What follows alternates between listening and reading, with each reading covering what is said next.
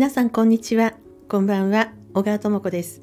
潜在意識を整える西洋先生術。この番組は何かを変えて新しい自分になりたいあなたへ。西洋先生術とヒプノセラピーの情報をお届けする番組となっております。さて前回ですね私あのおっちょこちょいであの頭を打った頭をぶつけたという話をついポロリと話してしまったんですけれどもあのご心配のメール等ですねいただきまして本当にありがとうございます、まあ、おかげさまでその後特に不調もないんですけれども気をつけてあの無理をしないで過ごすようにしておりましてまあ一月ぐらいねあの経ってからってことも世の中にはあるみたいなのでしばらくこう慎重にしていようと思います。でまあそうですね。結構な音がした割にはこうやって何もないということは、まあ、守ってもらってるで守ってもらってるそれがねあの誰にというか、まあ、DNA 的にはねあの実際に肉体を持った先祖であるおじいちゃんとかおばあちゃんとかね そういう人たちなのかもしれないんですけれどもということは余計にですね今現在の私の進むべき道であるとか今現在の私の考え方にちょっと気がついた方がいいですよということをねあの教えてくれてることだと思いましてでまあ来月、まあ、今月ですねもう土星が戻ってくるというのもありますので29年ぶりにですねなのでまあしっかりとこう内面をねもう一度見つめ直すということをね、まあ、この時期やっていこうと思っています。であの西洋先生術っていうと、まあ、皆様ねどんなことが分かるのかどんなことができるのかっていうのがピンとこない方もいらっしゃると思いますので今日はあの星を読んでどんなことが分かるのか星を自分の人生にどんな風に使うことができるのかということを少しその、まあ、触りの部分にはなりますがお話ししていこうと思います。でまずですね、まあ、ホロスコープというのをね出したことある方たくさんねいらっしゃるかと思うんですけれども今の無料のサイトなのでね簡単に出すことができますのでそこであの生年月日ともし分かれば生まれた時刻ですね。あと生まれた場所をあのホロスコープの作成のソフトあるいはそういうページに入力していただきますとパッとこう丸い円が出てきましてそれはその12分割されていまして何座何座何座というこうマークがありましてでそこにこう太陽系の惑星がこう散らばってるわけですね。太陽から始まって月や水星や火星や木星やあの天体がこうこういう角度でっていうのがねその人その人によって違うんですけれどもそういう図が出てきます。これはですねあの生まれた時の図はネイタルチャートっていうんですね。でこのネイタルチャートっていうのは何がわかるかと言いますとその人のもともと生まれ持った持ち味ですね。このネイタルチャートでは生まれ持った持ち味がわかります。どのような個性があってでどのような隠れた才能があって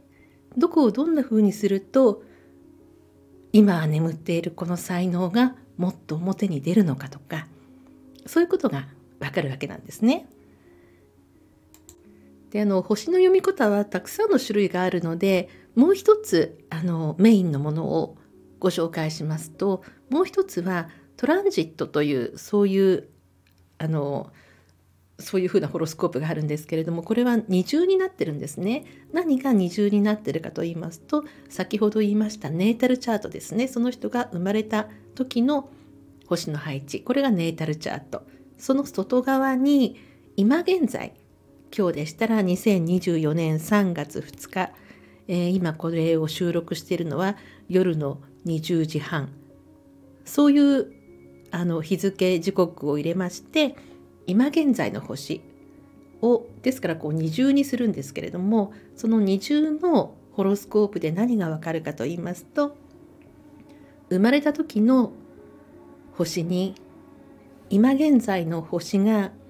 どういう角度をとっていてどういう影響を与えてるかっていうことがわかるんですね。ですので先ほど私が言いました土星が戻ってきてるっていうのはそういうことなんですよ。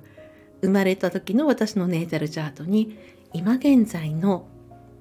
今現在2024年3月2日時体時点で運行している土星がどのような角度をとっているかっていうのがその二重の表を見るとわかるわけなんですね。表っていうかまあ図ですねホロスコープですね。でこれによっていろんな天体の影響が分かってくるとあ今はこういう時期なんだっていうことが分かってそして、まあ、この星が抜けてくまであとどのぐらいだとかもう少しこらえようとか逆にいや今スタートするのに最適だとかそういうタイミングが分かるわけなんです。でこの主にですね大きなタイミングっていうのはじゃあ人生にそういうタイミングがねしょっちゅうあるわけではないじゃないですか。場合によっては一生に一度か二度しか来ないトランジット生まれた時の星に今現在の星がこういう角度でこういうふうになるのは一生に一度ですよとかまあ2回ぐらいですよとかそういう星があってそういう大きな変節の時にはもう星を見なくても自分で何か今来てるなとかなんか大きな流れ来てるなっていうのね分かります。もう自分が何もしなくても周りがこう状況が動いてったりするのででそういう時にまた逆に星を見るとあ今こういう時期だからしっかり考えた方がいいとかあのいやもうここはもう見切って行った方がいいとかねいろんなことが分かってくるのであとはそれを見た上でどういうふうに自分が判断するかってことなんですね。で星はそういうことをメッセージはくれますが最終的に決めるのはその人本人自分自身なのでそして動くあるいは動かないあるいは誰かに相談するなどを判断してそうやって行動してこうと決めて動いていくのが自分自身であるってことなんですね。ですのであのー、星に使われてるわけではない。でも星と連動しながら私たち生きてる。でも最終的に決めて動くのは自分である。そういう感じなんです。これがそのネータルチャート生まれた時のホロスコープそしてトランジット今現在の星を見比べた時の星の読み方とても大雑把に言いましたけれどもそういうことになるわけなんです。そして一生に一度とかまあ一生に2度か3度っていうトランジットっていうのは大きな遠い星が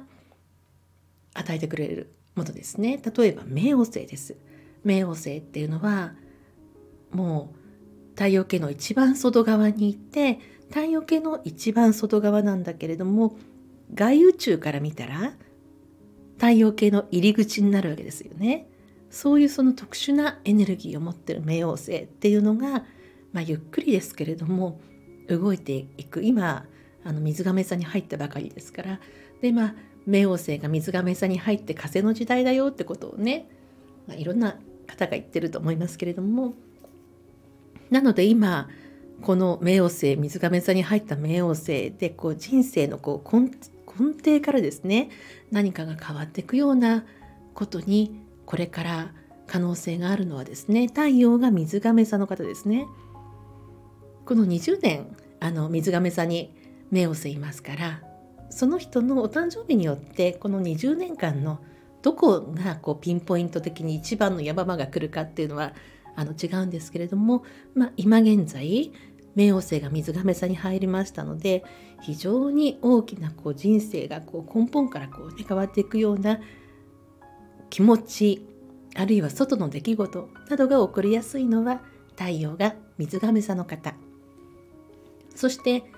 水亀座の向かい太陽が獅子座の方。この方もまたあの真向かいから冥王星が影響してくるのでいろいろなその節目っていうのがねあります。そしてこう90度になってる。太陽がお牛座だったり太陽がさそり座にある方たち。そういう方たちも冥王星とこう90度になってくるのでいろいろな変節が起こったりしてくるわけなんですね。で去年までの十数年ですね、まあ、2008年からは冥王星がヤギ座にいたので太陽がヤギ座の方そしてヤギ座の向かいの蟹座ですとかあるいは90度だってた天秤座そして太陽がお羊座こういう方たちがいろいろこの冥王星の刺激を受けたと思うんですけれどもそれがこうずれてくるので影響を受けるその星座の方たちが変わってくるわけなんですね。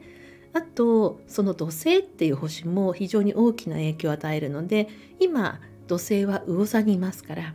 太陽が魚座の方